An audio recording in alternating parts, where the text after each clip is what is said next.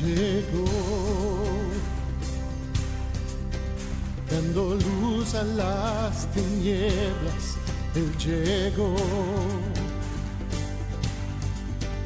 liberando a los cautivos, Él llegó, restaurando corazones, proclamemos hoy que es el tiempo de Dios. Comienza Sexto Continente.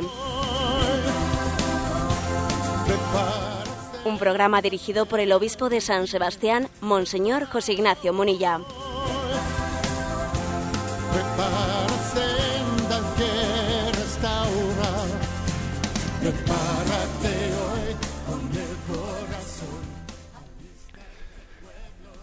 Un cordial saludo a todos los oyentes de Radio María. Un día más, con la gracia del Señor, continuamos este programa llamado Sexto Continente que realizamos los lunes de 8 a 9 de la mañana en, en esta queridísima emisora de Radio María en la que nos sentimos como hijos hermanados por esta Madre que nos custodia, que nos convoca a todos bajo su manto. Es una gran familia, la de Radio María. La Iglesia es una familia y vamos a decir que para el próximo lunes pues ya habrá comenzado el sínodo de la familia. Sí, en efecto, el próximo domingo comienza el sínodo de la familia, tiene su apertura y el Papa nos ha pedido que en estas vísperas del inicio del sínodo de la familia que nos tomemos muy a pecho a padrinarlo, a madrinarlo con nuestra con nuestra oración. Esta es mi invitación de entrada, que estos días previos al inicio del sínodo siendo como somos todos una familia y queriendo tratar eh, del reto de la, de la, familia, de su evangelización y de, de la familia como instrumento de la evangelización del mundo, vamos a orar por los frutos de este sínodo. Este es el planteamiento de entrada que, como veis, es sentir con la Iglesia, hacer nuestros los retos de la Iglesia. Vamos a estar todos en esta especie de días previos del inicio del sínodo, pues conectando con el corazón del Papa, con el sucesor de Pedro, porque él tiene la gracia de Estado para llevar adelante este gobierno de la Iglesia y él ha tenido la intuición de que necesitamos abordar los temas, los problemas de la familia y pedirle a, la familia que se ponga en primera línea de, la evangelización. Bien, pues hecha esta entradilla, como siempre sabéis que este programa lo hacemos en una interacción con los oyentes, solemos recibir preguntas vuestras al correo eh, también desde la cuenta de Twitter arroba obispo munilla. Y desde el muro de Facebook que está el nombre de José Ignacio Munilla. Bueno, pues tenemos con vosotros pues esta relación en la que la verdad es que bueno pues a nuestra con nuestros medios no que son sencillitos humildes. Aquí no tenemos digamos pues, pues, grandes equipos sino casi sois vosotros los que hacéis posible el programa. Tenemos a Cristina en la emisora de Madrid que, que nos va a eh, presentar nos va a presentar las preguntas que hemos seleccionado para este primera este primer momento del programa. Adelante Cristina. Buenos días monseñor Antonio nos hace la siguiente pregunta. Se oye muchas veces decir especialmente a los sacerdotes, abre las puertas, abre tu corazón a Cristo, pero en la práctica, ¿cómo se hace esto? Por el contrario, ¿cómo se cierra el corazón a Cristo? Vamos a ver, abrir el corazón a Cristo o, también o cerrarlo, ¿no? Es verdad, eh, los sacerdotes utilizamos muchas veces, ¿no? Es casi como un querigma. ¿eh? Abrid las puertas. Fijaros en Juan Pablo II abrid de par en par las puertas a Cristo. ¿Eso en qué se traduce? ¿Qué es lo, ¿En qué es lo que supone? Vamos a ver, puede suponer, eh, puede suponer mm, distintos niveles, ¿no? Hay distintos niveles de esa apertura del corazón a Cristo. Puede suponer, pues en algunas personas, pues eh, el arrepentimiento de unos pecados, el acercarse al sacramento de la confesión, por ejemplo. Entrégale a Cristo tus pecados, no te endurezcas en ellos. ¿eh? Puede ser un nivel concreto. Otro nivel concreto puede ser abrir el corazón a Cristo, puede ser el de las actitudes interiores. ¿eh? Por ejemplo, lo que el Papa eh, Francisco insiste tanto, abrirse a la ternura, dejarnos interpelar por la ternura, no tener una actitud, digamos, impasible en el sentido de, de, no sé, de insensibilidad hacia lo que ocurre a nuestro alrededor, dejarnos impactar por la ternura. ¿eh? Por ejemplo, pues puede ocurrir también que alguien esté instalado en la, en la indolencia, en el pasotismo, o esté instalado en, en su soledad, porque sencillamente por su, por su comodidad, por sus actitudes, se ha aislado y no está abierto a, todos los mensajes que Dios quiere hacerle llegar desde las personas que le rodean. ¿eh? Se ha hecho una especie de autista espiritualmente, ¿no? Bueno, es decir, que puede, puede ser que ese abrir las puertas a Cristo sea el del arrepentimiento de nuestros pecados, sea también el de la modificación de nuestras actitudes, que nos hacen pues no estar abiertos ¿no? a las eh, a, recibir los mensajes que Dios quiera nos, nos, quiera estar enviando desde las personas que nos rodean desde la predicación de la iglesia pues porque yo me he aislado porque me he endurecido porque etcétera etcétera ¿no? y también abrir las puertas a Cristo sin duda se puede interpretar en el sentido de recibir la vocación el Señor me quiere llamar a una vocación concreta y yo me hago el longis hago pues, como que miro para otro lado o sea, es una expresión abrir las puertas a Cristo que puede tener, dependiendo ¿no? de, qué persona recibe esa llamada, puede tener distintas ¿no? dimensiones y, situaciones. Pero bueno, esta es la grandeza de la palabra del Señor, que cuando se predica, pues dependiendo de quién recibe esa palabra, pues puede tener eh, significados dados por el Espíritu, ¿eh? por el propio Espíritu que ha suscitado esa predicación, significados diferentes y personalizados en cada uno de nosotros. Adelante, Cristina, con la siguiente pregunta. Belén nos dice, buenos días, Monseñor. He escuchado y leído en bastantes ocasiones que nuestra fe debe ser una fe razonada, que la fe y la razón son como dos alas del mismo vuelo. Pero mi problema es que no entiendo bien este concepto de la racionalidad, razonabilidad de la fe, pues a mi entender la razón está limitada para explicar las cuestiones de fe. ¿Me podría usted poner algunos ejemplos concretos y sencillos de cómo se razona la fe? Muchas gracias. Pues sí, o sea, decimos que, que, es la, mm, la teología. ¿eh? La teología también es pues la fe que busca, busca explicar una cierta racionalidad en la propia fe. ¿eh? Bueno, pregunta, eh, pregunta Belén. A ver, algunos ejemplos concretos de, qué es eso de, de, la racionalidad de la fe. ¿Algún ejemplo concreto? Bueno, pues por ejemplo, la fe nos dice Mm, la fe nos dice pues cómo eh, Dios llevó adelante eh, su designio de encarnación, de venir al mundo. Se encarnó en las entrañas de la Virgen María. Leemos en el Evangelio el Evangelio de la Encarnación, ¿no? concibió por obra y gracia del Espíritu Santo y el anuncio del Arcángel a María, por ejemplo. O sea, la fe nos transmite ese acontecimiento que lo acogemos por la fe. Bueno, pues ahora nosotros utilizamos la razón, ¿eh? pues, mm, para también comprender comprender Dios lo Dios realizó ese acontecimiento. Por qué Dios lo realizó de esa manera entonces entra la razón un poco a, dar una pues una explicación de racionalidad por ejemplo no pues dice mira el hecho de que de que la encarnación tuviese lugar pues en las entrañas, ¿no? En las entrañas de la Virgen María, o sea, tomando a María, ¿no? Como, como madre, madre de, del Mesías esperado, subraya, porque es tomó carne de las entrañas de la Virgen María, es carne de nuestra carne, o sea, es decir, Jesucristo es verdadero hombre. El hecho de que fuese concebido por obra y gracia del Espíritu Santo nos hace entender pues, que, que su origen, su origen, su, su naturaleza no solo es humana, sino también es divina. Es decir, pues la razón entra y dice, parece, parece conveniente que Dios hubiese llevado a cabo la encarnación por, la forma concreta en la que la realizó. Porque si, si hubiese venido volando, eh, volando de, vamos, de las nubes, todo el mundo hubiese dicho, pues este es, Dios, porque, porque viene de lo alto, pero no parece que sea hombre como nosotros, porque no ha tomado carne de, de, una madre como todos nosotros. Sin embargo, si hubiese nacido de la relación entre José y María, de una relación sexual, pues todo el mundo diría, pues está claro que es hombre, porque ha nacido pues como cualquiera de nosotros de nuestra misma, pero no está claro que sea Dios. Es decir, que la razón, pongo este caso concreto, la razón entra, entra también a entender cómo en el dato de la fe hay también una pedagogía.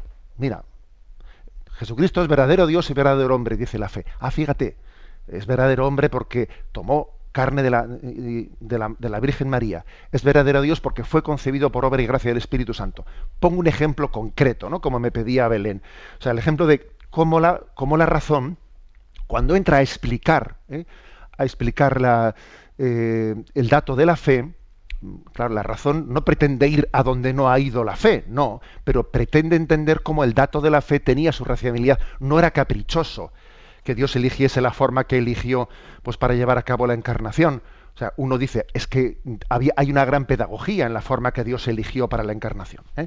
Bueno, como este podríamos poner otros muchos casos, Belén, ¿eh? para que entiendas lo que es la razonabilidad de la fe. No que la fe es demostrable, no. O sea, no, no que la fe, no que la razón pretende, ¿eh? pretende, pues como si fuese un silogismo, no. Pero es como entender, Dios lo ha hecho así. Fíjate, era, era, era razonable, era es, es comprensible, es, mm, digamos, es consecuente con la forma de ser de Dios. ¿eh? Conociendo como conocemos el corazón de Dios misericordioso, pues parece ¿eh? que conjuga con la forma de ser de Dios el haber hecho las cosas de esta manera pedagógica. Adelante con el siguiente oyente. Una oyente cuyo nombre preservamos nos pregunta, lo primero quiero expresarle mi gratitud por su programa. Mi compañero y yo somos divorciados de matrimonios católicos. Llevamos ocho años de convivencia y ahora pensamos casarnos por lo civil, pero mi conciencia no está tranquila. Considero que pecamos gravemente si continuamos viviendo juntos y me siento una desgraciada en no poder comulgar y no recibir la Eucaristía. Somos una pareja muy cercana a la Iglesia, sin vicios ni malas costumbres. ¿Qué debemos hacer? Muchas gracias. Un saludo. Bueno, pues también yo diría lo siguiente. Gracias por la eh, mm, honestidad de, de, poner las cosas encima de la mesa. Porque creo que es un testimonio. ¿eh? A veces uno se puede pensar que los oyentes de Radio María, pues son todos oyentes, pues que, bueno, pues que tienen una, eh, pues una, un orden de vida absoluto y que viven, que entre los oyentes de Radio María no hay nadie que tenga situaciones irregulares, etcétera, pues bueno, pues como vemos no es así, ¿no? Y le doy gracias a Dios, francamente, porque nuestra radio pues sea capaz de, de llegar a todos.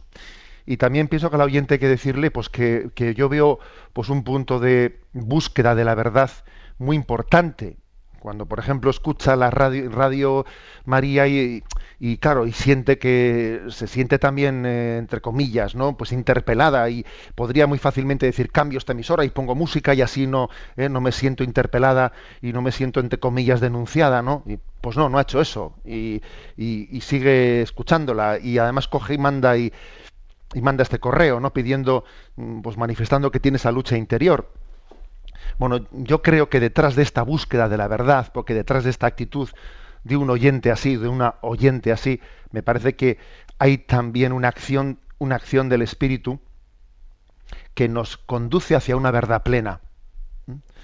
Entonces, claro, dice, ¿qué hago? Eh, a ver, pues yo pienso, pienso que la verdad nos hace libres. Pienso que la verdad nos hará libres. Y que no hay que contraponer verdad y amor. Eh, el gran, la gran tentación es contraponer verdad y amor. La gran contra, tentación es contraponer verdad moral y, misericordia. No, eso es una tentación, no se puede contraponer esas cosas. O sea, es decir, si, si, si, si los, estos dos, vamos, están hablando de una, de una pareja ¿no? que llevan ocho años conviviendo y que cada uno de ellos estaba casado por la iglesia, a ver si esos matrimonios ¿eh? si son verdaderos, si Jesucristo comprometió su palabra para decir sois marido y mujer para, y para siempre y lo que Dios ha unido no lo separe el hombre, a ver, nosotros no podemos ponernos por encima de la palabra de Jesucristo. Si esa palabra de Jesucristo es real, nosotros no podemos contradecirla. Por eso, en mi opinión, en mi opinión, yo creo que el Señor está suscitando una búsqueda sincera de la verdad. ¿Eh? detrás de una actitud como de un oyente como este. Y a mí me parece, hay un refrán, ¿no? Que muchas veces, eh, vamos, me lo habéis escuchado, más vale ponerse una vez rojo que veinte veces amarillo. A mí me parece que debierais, que debierais de dar un paso de cada uno marchar a, marchar a vuestra casa, de dar un paso de mm, un discernimiento sobre eh, los matrimonios de origen, un discernimiento de, sobre si este matrimonio es verdadero y si es verdadero hay que abrazar la cruz y no huir de ella. ¿Eh? Si ese matrimonio es verdadero hay que abrazar la cruz y no, y no proceder como si ese matrimonio no hubiese existido. No, no puedo ponerme de espalda, no puedo construir la verdad de mi vida dando espaldas a, dando la espalda a la verdad que ha, acontecido y que está ahí presente. ¿no? No, puedo, no puedo hacer el juego de la avestruz. Por eso mi consejo es este, que, que os pongáis delante del Señor y que seáis capaces de, de buscar sinceramente, ¿no? sinceramente la voluntad de Dios en vuestra vida, pero también eso supone mm, cortar con esa convivencia, porque no es posible hacer ese, ese discernimiento si al mismo tiempo estamos metidos ¿no? en una situación contradictoria. Mm, apoyaros fuertemente en la oración, buscar un acompañamiento espiritual en el que no busquéis a alguien una voz complaciente, no, no busquéis a alguien que me, eh, que me de alguna manera me dé la razón, no busquéis eso de hecho, escribiendo aquí no habéis, no, habéis procedido así, ¿eh? habéis buscado limpiamente la verdad. Bueno, pues os vamos a encomendar, ¿eh? os vamos a encomendar porque es que Jesús nos dijo la verdad nos hará libres y verdad y amor, verdad y amor no pueden contradecirse porque, porque son lo, mismo, son la misma persona, es Jesucristo, verdad y amor al mismo tiempo. ¿eh? Os encomendamos. Adelante con el siguiente oyente. Pepa nos pregunta, el Evangelio nos dice que si no nos hacemos como niños no entraremos en el reino de los cielos. Ahora bien, no vamos a canonizar a los niños porque suelen tener muchos defectos, caprichosos, inconstantes, mentirosos. ¿A qué cualidades de los niños se refería Jesús cuando nos pidió que imitásemos a los niños? Bueno, está bien eh, que Pepa ponga un punto de realismo, porque es verdad, no es cuestión de, eh, de, canonizar a los niños. Los niños tienen muchísimas cosas en las que tienen que ser corregidos. Vamos, todos tenemos la experiencia de nuestra infancia que de nuestros padres se tomaba muy en serio la corrección, porque es que... Eh, bueno, es verdad, cuando Jesús dice que tenemos que hacernos como niños, mm, con eso no está diciendo que los niños no necesiten ser corregidos en montones de cosas. Pero vamos a ver, eh, los niños tienen ciertas, ¿no? Sin embargo, en medio de, sus, vamos, de sus defectos a corregir, etcétera, tienen eh, ciertos dones que les da la infancia, en los que Jesús quiere que pongamos nuestra mirada. ¿Mm? Por ejemplo, un, un niño, pues un niño no es vulnerable al desaliento, ¿Mm? como nos suele ocurrir a los a los adultos, ¿no? Porque fruto de nuestro orgullo somos vulnerables al desaliento. Pues eso, metes la pata y dice, me ha salido mal, pues ya, a ver, un niño una cosa le sale mal y está de nuevo luchando pues, por, eh, de otra forma por sacarla adelante, ¿no? O sea, un niño no tiene esa tendencia al orgullo herido de que he fracasado. Un niño intenta las cosas una y otra vez hasta que le salen. ¿eh? O sea, eh, es más difícil que mucho más difícil que un niño caiga en el desaliento y en la desesperanza. El desaliento y la desesperanza está más ligado ¿eh? a esa etapa de la vida eh, adulta que la del niño. Yo creo que a esto se refería Jesús, por ejemplo, ¿eh? que es un tema muy importante. Un niño, por ejemplo, no tiene el sentido del ridículo ¿no? que tenemos los adultos, no lo tiene. A un niño, un niño no tiene miedo al que dirán. Si hace el ridículo, lo hace. ¿Me explico? ¿eh? Un niño no tiene miedo al que dirán. Tiene una libertad interior mm, mm, superior a la nuestra. Un niño no se extraña de sus errores. No, hombre. sabe que él es débil, soy un niño y meto la pata, ¿me explico? Y entonces no se extraña de sus errores. Pero sin embargo, los, los mayores, eh, pues tenemos una especie de, decepción, de orgullosa porque he metido la pata y entonces he hecho el ridículo delante de los demás y entonces caigo en la desesperanza, caigo en el desaliento. Yo creo, eh, yo interpreto que, que estas son las cualidades principales a las que, en las que Jesús quiere que nos, que nos fijemos de los niños. ¿eh? Lo importante es decir, a ver, que, que mantengamos la frescura de la esperanza, que, sé que soy débil y no, y no, y no, me, no me decepciono. ¿eh? O sea, no me decepciono al comprobar mi debilidad. O sea, estoy dispuesto a levantarme mil veces, ¿no? O sea, esta es la clave, ¿no? en la que Jesús quiere que insistamos.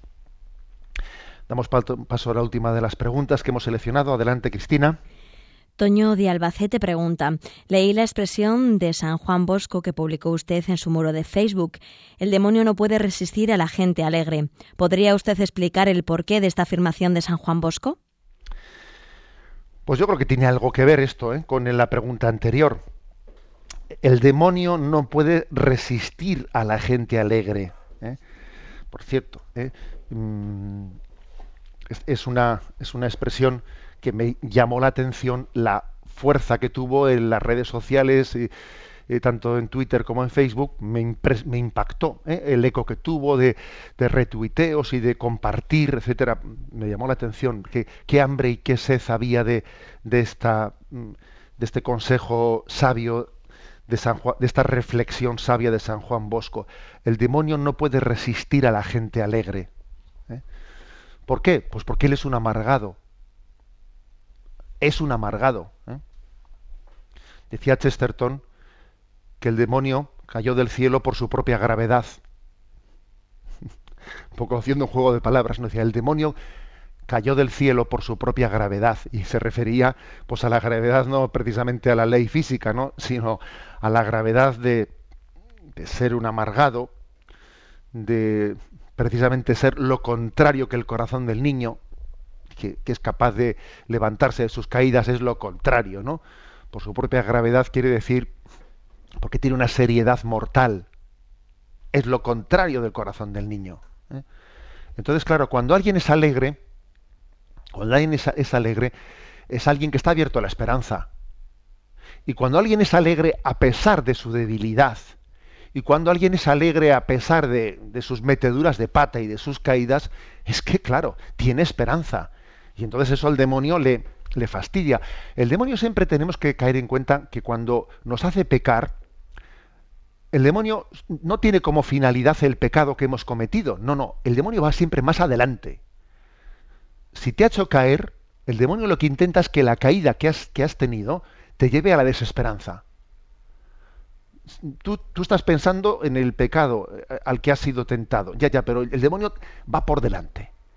Él quiere que tú concatenes esta caída con la siguiente, y con la desesperación, y con esto, y con lo otro, y con lo otro. Por eso, claro, cuando alguien es alegre, entonces, incluso en medio de sus caídas, pues es que tiene la capacidad de, de decir, sí, soy pecador, pero estoy plenamente confiado en la misericordia. Entonces el demonio, cuando ve que no puede servirse de una caída para concatenarla con, con más caídas, eso le fastidia tremendamente.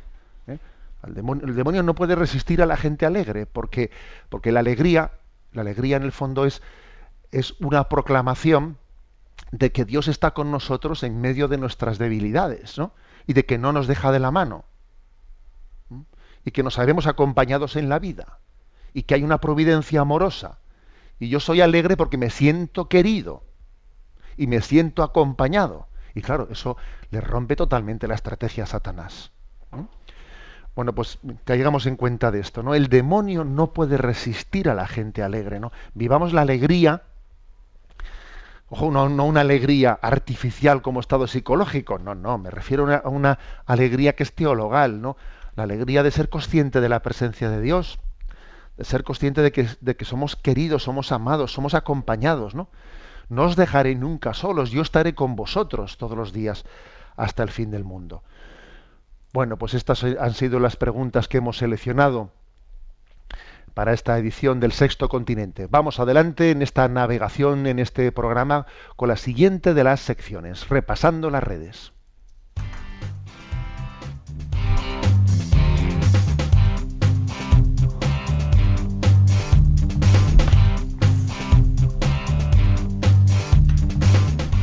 Repasando las redes.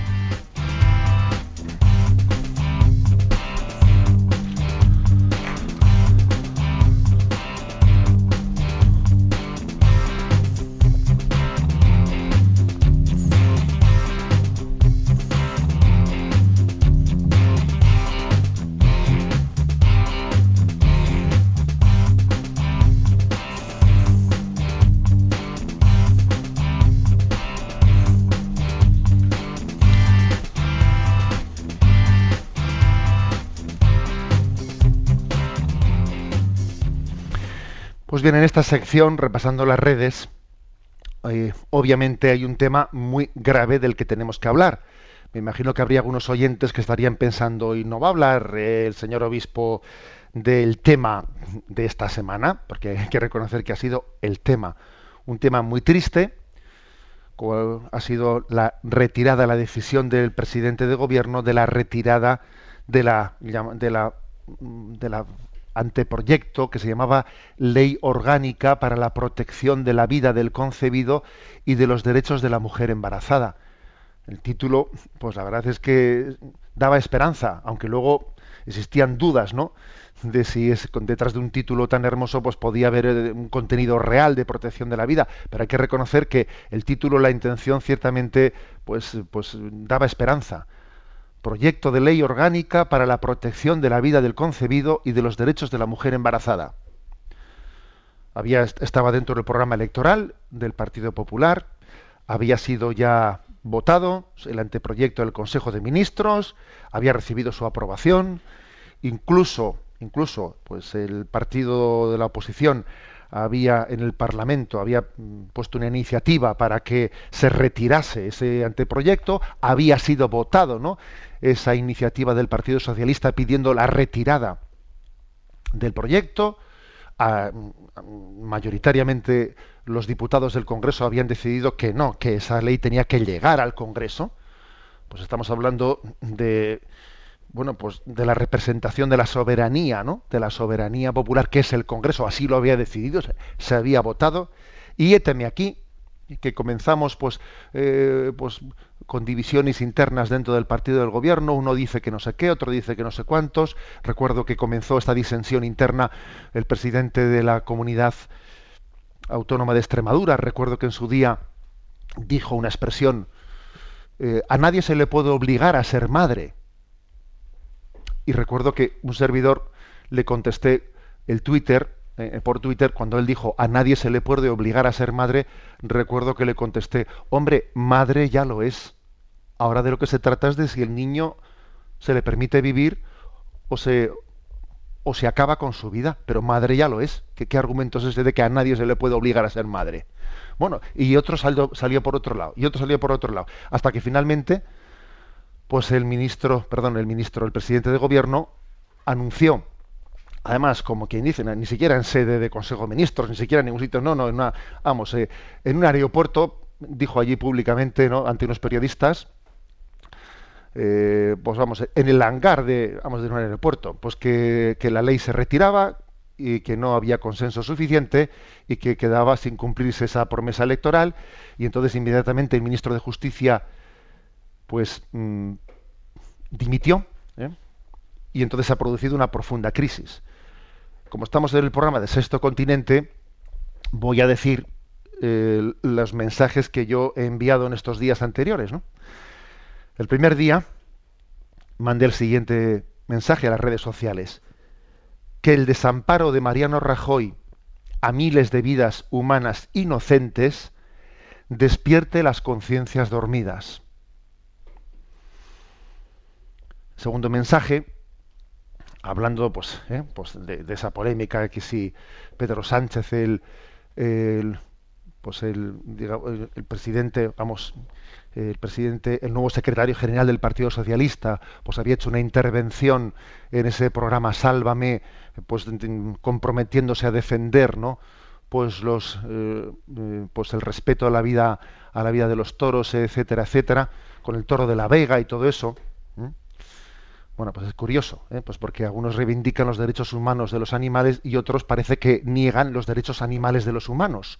Es que es una, verdadera contradicción. Bueno, pues con motivo de ese tema, pues yo dije los, mandé el siguiente mensaje. Una sensibilidad ecológica que no priorice la vida humana es expresión de una sociedad en crisis. Mandé también el siguiente día, solo hay algo peor que la injusticia y es la resignación y la pasividad frente a ella. Haciendo referencia a que ahora toca reaccionar, porque si ha ocurrido esto, si el presidente del gobierno ha dejado en el desamparo ¿eh? a, decenas de miles, ¿qué vamos a hacer? O sea, es decir, ¿no? solo hay algo peor que la injusticia y es la resignación y la pasividad frente a ella. Y el siguiente día mandé el, siguiente, el mensaje, a veces lavándonos las manos ensuciamos nuestras conciencias. Cuando dice, bueno, no tengo nada que hacer, bueno, no tengo nada que hacer, igual sí tienes algo que hacer, ¿no? Y en el día de ayer, en el día de ayer, pues eh, envié una carta, una carta pastoral en forma de, artículo a las redes sociales que ayer publicaba también, pues eh, en prensa escrita el Diario Vasco y ABC, que tenía como título Voz de los sin voz, ¿eh? haciendo una reflexión, pues desde, vamos, desde lo que entiendo que, que, tiene que ser también la esa función de pastoreo que nos ha pedido eh, la Iglesia a los obispos, ¿no? que nos ha pedido el Señor a los obispos, una función de, de iluminar también sobre las consecuencias y los problemas eh, que se derivan de esta decisión del presidente de gobierno. Bueno, pues os voy a leer la carta y luego hago algunos comentarios. La retirada por parte del presidente de gobierno del anteproyecto de ley orgánica para la protección de la vida del concebido y de los derechos de la mujer embarazada es una decisión política con unas implicaciones morales muy graves, dado que la medida del señor Rajoy condena a cientos de miles de vidas humanas al más absoluto de los desamparos. El derecho a la vida no es un derecho más, sino uno anterior a todos los derechos y sobre el que se sustentan todos los demás. Obviamente, el juicio moral de las políticas desarrolladas por un gobierno no se circunscribe a la tutela de la vida. La experiencia nos dice que unos partidos suelen ser más sensibles hacia determinados valores éticos, mientras que los otros lo son hacia otro tipo de valores morales. Pero cuando lo que está en juego es el mismo derecho a vivir, no cabe entender que estemos ante una cuestión más entre tantas otras. Se trata probablemente del mayor de los dramas morales de nuestra sociedad. Cada día son exterminadas en España más de 300 vidas humanas a las que se les niega el más elemental de los derechos, el derecho a vivir. Y esto se hace bajo el amparo de una ley inicua que reconoce el derecho a abortar, es decir, el derecho a matar. Si bien el Partido Popular había manifestado mientras estaba en la oposición su desacuerdo con la ley abortista de Zapatero del año 2010, finalmente ha terminado por asumir la aberración de considerar el aborto como un derecho humano. Conviene puntualizar que no existe en el mundo otro Estado que considere el aborto como un derecho en su legislación. Desgraciadamente no es la primera vez que se produce una deriva semejante en el Partido Popular. Los hechos demuestran que la supuesta izquierda es la que termina marcando el camino a la supuesta derecha cada vez existen menos diferencias ideológicas reales entre los partidos políticos, dado que han asumido todos ellos los valores del neocapitalismo, el relativismo y la ideología de género. Alguien dijo que el pensamiento políticamente correcto de nuestros días se caracteriza por ser teóricamente marxista, prácticamente liberal y psicológicamente freudiano. La decisión tomada por el presidente de gobierno reabre de una forma definitiva el debate ya existente desde hace tiempo en el seno de la Iglesia Católica.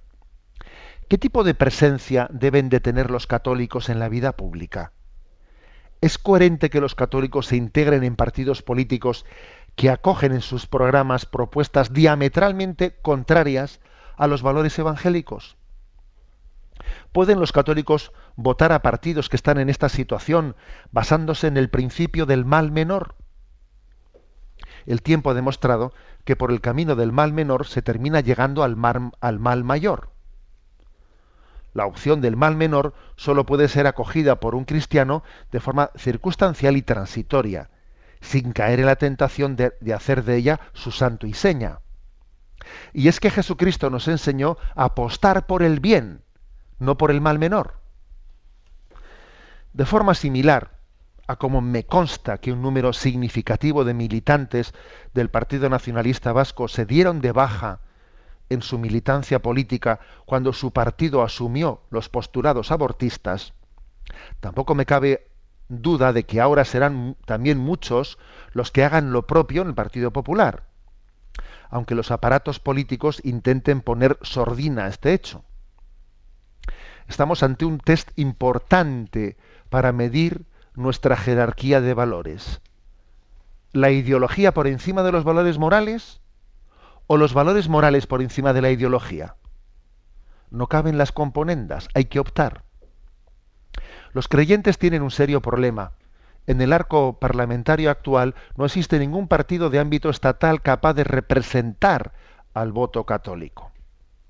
Para decirlo claramente, un católico que aspire a ser fiel a los principios de la doctrina social católica no puede votar en coherencia a los partidos políticos de ámbito nacional presentes en el actual Congreso de Diputados. El quehacer de los obispos es la iluminación moral y no la conformación de alternativas políticas. Es decir, nosotros los obispos no estamos para hacer alternativas políticas. He aquí uno de los retos específicos más importantes de los seglares en este momento. La vocación de los laicos católicos, a diferencia de los sacerdotes y obispos, es la de hacerse presentes en la vida pública proponiendo alternativas políticas, capaces de encarnar de forma coherente en la vida pública los principios que inspiran la doctrina social católica ni que decir tiene que aunque estas reflexiones están referidas prioritariamente a los católicos, son también aplicables a los miembros de otras confesiones religiosas e incluso a no pocos ciudadanos no creyentes que apuestan por la integridad en los valores morales, incluyendo el de la inviolabilidad de la vida humana en el seno materno. La cuestión es la siguiente. ¿Quién prestará su voz a los que no tienen voz? ¿Quién está dispuesto a defender el derecho a la vida de cientos de miles de inocentes que todavía no pueden hablar por sí mismos? ¿Y quién ofrecerá a las mujeres embarazadas que están en situaciones difíciles una alternativa a esa trampa mortal llamada derecho a abortar? Bueno, pues esta es la carta que ayer pues publiqué en estos medios de comunicación, la tenéis también eh, en las redes sociales, la tenéis en distintos digitales que también la, han publicado. El título es Voz de los sin voz. Y como en las redes sociales pues suele ser bueno poner una, una imagen, pues he elegido la imagen de un niño, de un bebé que en su mano tiene un altavoz y, y el niño pues bueno hace el amago de hablar a través del altavoz, ¿no? Voz de los sin voz. ¿Quién presta su voz? A esas 110.000, 115.000 vidas humanas que son exterminadas anualmente entre nosotros en España. ¿Quién presta su voz?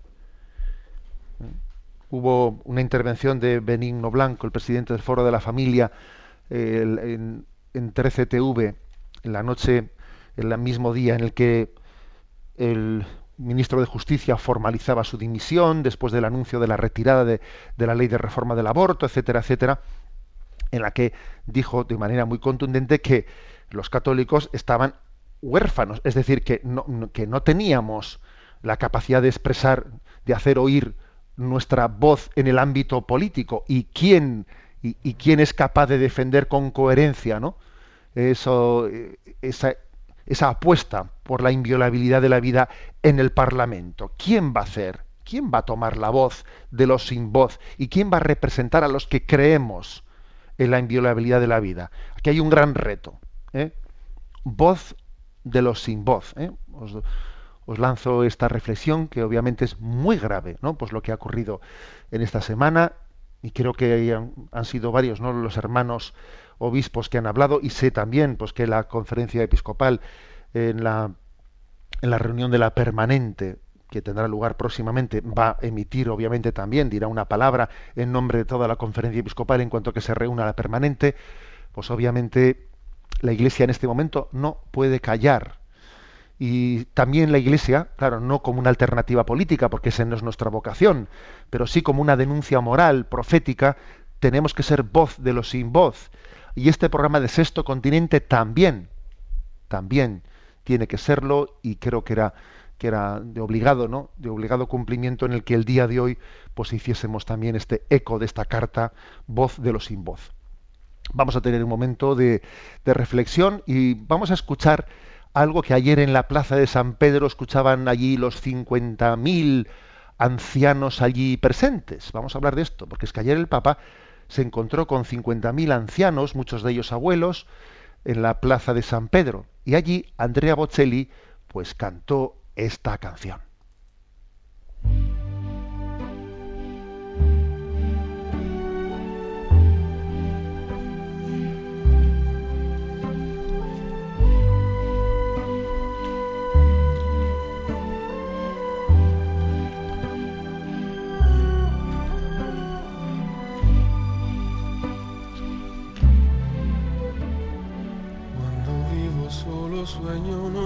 Horizonte falto de palabras. En la sombra y en tres luces todo es negro para mi mirada. Si tú no estás junto a mí, aquí tú, en tu mundo, separado del mío llámame, yo volaré a tu mundo lejano.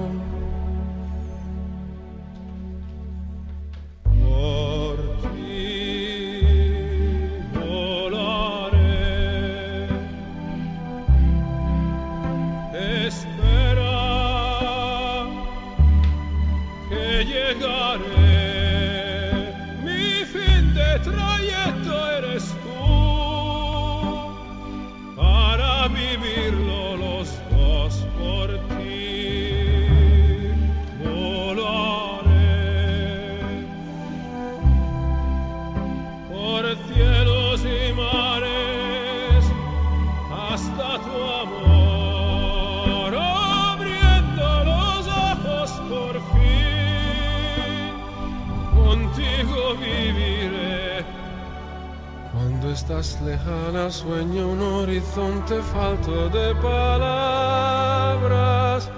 Y yo sé que siempre estás ahí, ahí, una luna hecha para mí, siempre iluminada para mí,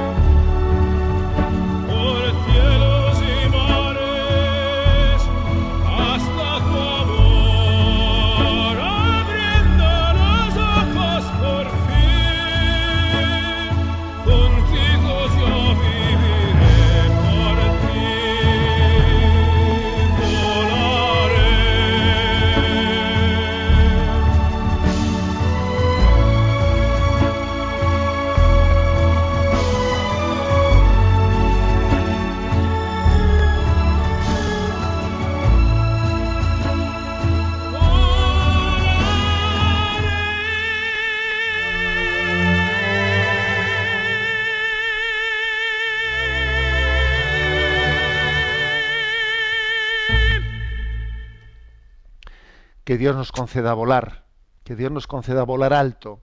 Continuamos en este programa de Sexto Continente.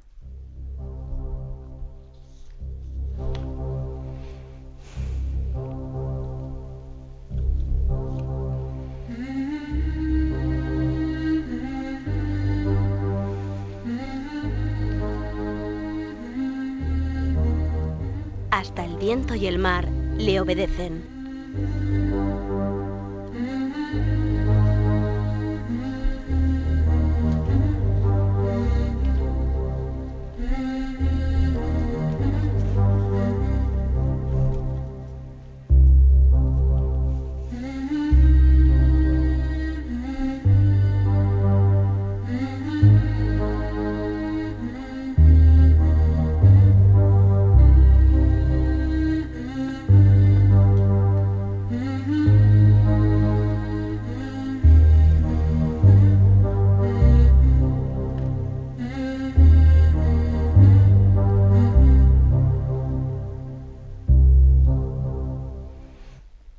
En esta sección queremos hacernos eco de un encuentro hermoso donde los haya, que tuvo lugar ayer, domingo 28 de septiembre, en la Plaza de San Pedro. Estaba organizado por el Pontificio Consejo para la Familia y tenía como, eh, pues, como convocantes a los ancianos y abuelos. Y el, el nombre del encuentro era La bendición de una larga vida presidido por el, nuestro querido Papa, Papa Francisco, pues unos entre 40.000 y 50.000 ancianos respondieron a esa, a esa, convocatoria, una convocatoria en la que el Papa pues tuvo, pues se prodigó en hacer iluminaciones concretas como las hace él, sencillas, incisivas, y lo que hizo fue pues replantear ¿no? el compromiso de los ancianos en el mundo y en la Iglesia, y también eh, subrayar la importancia que tienen los ancianos en este momento en la transmisión de la fe, evocó a la profetisa Ana, eh, bueno, pues la verdad es que el Papa, él tiene conciencia de que dentro de la familia, dentro de la familia cristiana, en, este, en estos días de víspera, cuando el próximo domingo va a iniciarse el sínodo de la familia, los ancianos tienen una parte importantísima dentro de esa familia. No están fuera de la familia, no, no. Nosotros creemos en la familia extensa y que en ella los ancianos tienen una, pues una función singular. No están fuera de la familia los ancianos. Y la mejor representación de, de tal cosa fue que la llamada que le había hecho el Papa Francisco a que el Papa, nuestro Papa emérito, asistiese y acudió. Y ahí estuvo el Papa Benedicto XVI en ese encuentro del Papa con todos los ancianos del mundo y además, eh, como siempre suele hacer, ¿no? El Papa Francisco le, agradeció su presencia y dijo, ¿cómo me gusta que el Papa emérito esté aquí con nosotros? Es como tener el abuelo sabio en casa. Gracias, le dijo a Benedicto XVI, gracias, ¿no? Pues por ser el anciano sabio que está en casa. Y, y para nosotros es muy importante que esté en casa. ¿eh? Voy a leer un par de párrafos de la homilía que pronunció el Papa Francisco en este encuentro, ¿no? En este encuentro mmm, que, como os digo, pues eh, convocaba el Consejo Pontificio de la Familia, tenía como título, pues la bendición, eh, la bendición de una larga vida. Dice el Papa. La vejez, de forma particular, es un tiempo de gracia, en el que el Señor nos renueva su llamada. Nos llama a custodiar y transmitir la fe. Nos llama a orar, especialmente a interceder nos llama a estar cerca de los necesitados. Pero los ancianos, los abuelos, tienen una capacidad para comprender las situaciones más difíciles, una gran capacidad. Y cuando rezan por esas situaciones, su oración es más fuerte, es poderosa. O sea que el Papa ha dicho que la vejez es un tiempo de gracia. Ojo, no de desgracia, de gracia. Pero, pero ¿cómo que de gracia? Sí, sí, has oído bien es un tiempo de gracia. ¿Mm? Y habla de que Dios les ha dado una capacidad, un poder de intercesión muy grande. ¿Mm? Continúa el Papa. A los abuelos que han recibido la bendición de ver a los hijos de sus hijos, se les ha confiado una gran tarea, transmitir la experiencia de la vida, la historia de una familia, de una comunidad, de un pueblo, compartir con sencillez una sabiduría y la misma fe, el legado más precioso. Felices esas familias que tienen a los abuelos cerca. El abuelo es padre dos veces y la abuela es madre dos veces. Ojo, ¿habéis oído bien? Eh? El abuelo es padre dos veces es como ser padre de dos generaciones, de una y de la otra, de formas distintas, pero es padre y luego años después vuelve a serlo, de los hijos de sus hijos. La abuela es madre dos veces. Me llama la atención profundamente esta expresión del Papa Francisco y la insistencia de que felices las familias que tienen a los abuelos cerca, que no los tienen, a veces desgraciadamente hay motivos laborales, etcétera, que lo hace imposible, pero lo duro es que sea posible y no, y no lo no lo valoremos y no lo apreciemos. Lo duro es que siendo posible nosotros lo hagamos imposible, ¿no? dice el Papa, en aquellos países donde la persecución religiosa ha sido cruel, pienso por ejemplo en Albania, donde estuve el domingo pasado, en aquellos países han sido los abuelos los que llevaban a los niños a bautizar a escondidas, los que les dieron la fe. Qué bien actuaron. Fueron valientes en la persecución y salvaron la fe en aquellos países. Fijaros, ¿eh? lo que dice el Papa. Vengo de Albania, estuve el domingo pasado en Albania y me contaron la historia, ¿no? De cómo la fe de este pueblo, cuando la, cuando la fe estuvo perseguida, la salvaron los abuelos. Ahí queda eso, ¿eh? que cada uno se aplique estas palabras del Papa, porque es que tenemos un tenemos cada uno de nosotros un lugar especial en la historia. Sigue el Papa. Pero no siempre el anciano, el abuelo o la abuela tienen una familia que pueden acogerlo. Y entonces, bienvenidos los hogares para los ancianos, con tal de que sean verdaderos hogares y no prisiones. Y que sean para los ancianos, para las ancianas, y no para los intereses de otras personas. No debe haber institutos donde los ancianos sean, vivan olvidados, como escondidos, descuidados. Me siento cerca de los numerosos ancianos que viven en estos institutos y pienso con gratitud en los que los van a visitar y cuidar. Los hogares para ancianos deberían ser los pulmones de humanidad en un país, en un barrio, en una parroquia.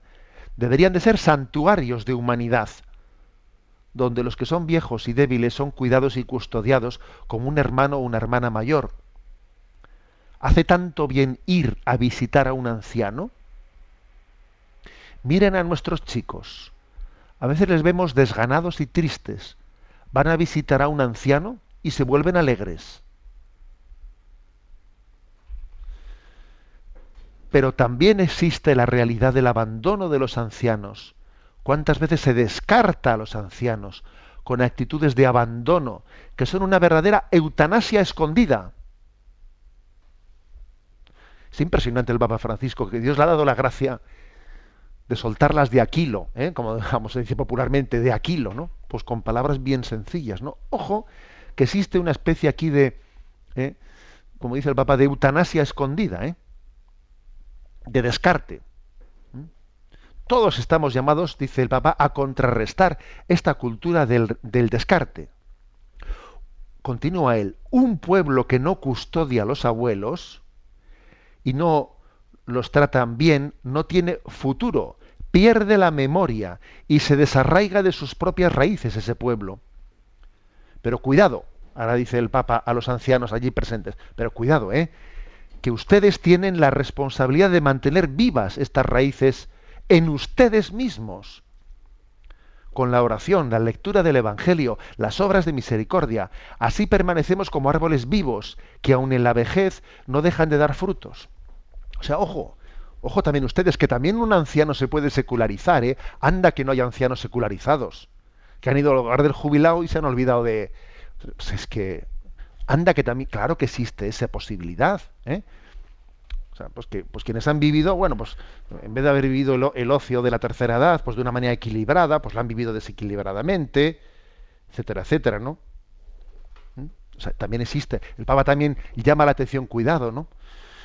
Bueno, como veis, me parece que el Papa ha tenido esa intuición, ha dicho, vamos a comenzar el signo de la familia, y yo quiero que los ancianos tengan un lugar muy destacado en esta familia. Y el domingo anterior al inicio del signo de la familia, me quiero encontrar con todos los ancianos.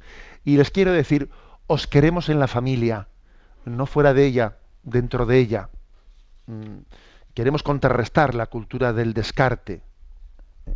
Hay una, una intuición eh, muy grande por parte del Papa Francisco. Bien, pues como, como siempre nos ocurre, se nos echa el tiempo encima, es que es tremendo esto, no aprendemos, comento dentro de esta sección de uno, una gota en el océano, comento, pues bueno, eh, una frase de, hemos tenido también esta semana el día de San Pío de Petralcina, un santo verdaderamente popular donde los haya. Y entonces la, el mensaje que, que envié ese día a las redes sociales, pues era el siguiente, una frase del Padre Pío.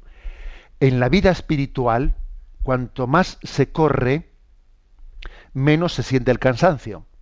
En la vida espiritual, cuanto más se corre, menos se siente el cansancio. Es decir, mira, cuanto más ames a Dios, cuanto más decidido estés ¿no? en el camino de la santidad, menos te cuestan las cosas, menos te cuestan. ¿eh? Sin embargo, cuando estamos renqueando, cuando nuestra generosidad pues es brilla por su ausencia, etcétera, etcétera, ¿no? Pues vamos renqueando, vamos renqueando y todo se nos hace durísimo, todo se nos hace es mucho más duro ser mediocre que ser santo. Cuesta mucho más esfuerzo ser mediocre que ser santo. ¿Pero qué dice este obispo? Sí, sí, hacedme caso. Se desgastan más las fuerzas de la persona siendo mediocre que siendo santo. ¿Eh? Esta es la aplicación que hago yo a la, padre, a la frase de San Pío de Pietralcina. En la vida espiritual, cuanto más se corre, menos se siente el cansancio. Porque muchas veces lo que más desgasta nuestras fuerzas son las propias incoherencias. Son, es así, ¿eh? como, como, aquella saetilla carmelitana que decía, ¿no? Lleva la cruz abrazada y verás qué ligera es, ¿no? Porque la cruz arrastrada es la que pesa más. ¿eh? Pues aquí pasa lo mismo. Es mucho más, más duro, ¿no? Llevar adelante nuestra vida en la mediocridad que en la santidad. La bendición de Dios Todopoderoso, Padre, Hijo y Espíritu Santo descienda sobre vosotros. Alabado sea Jesucristo.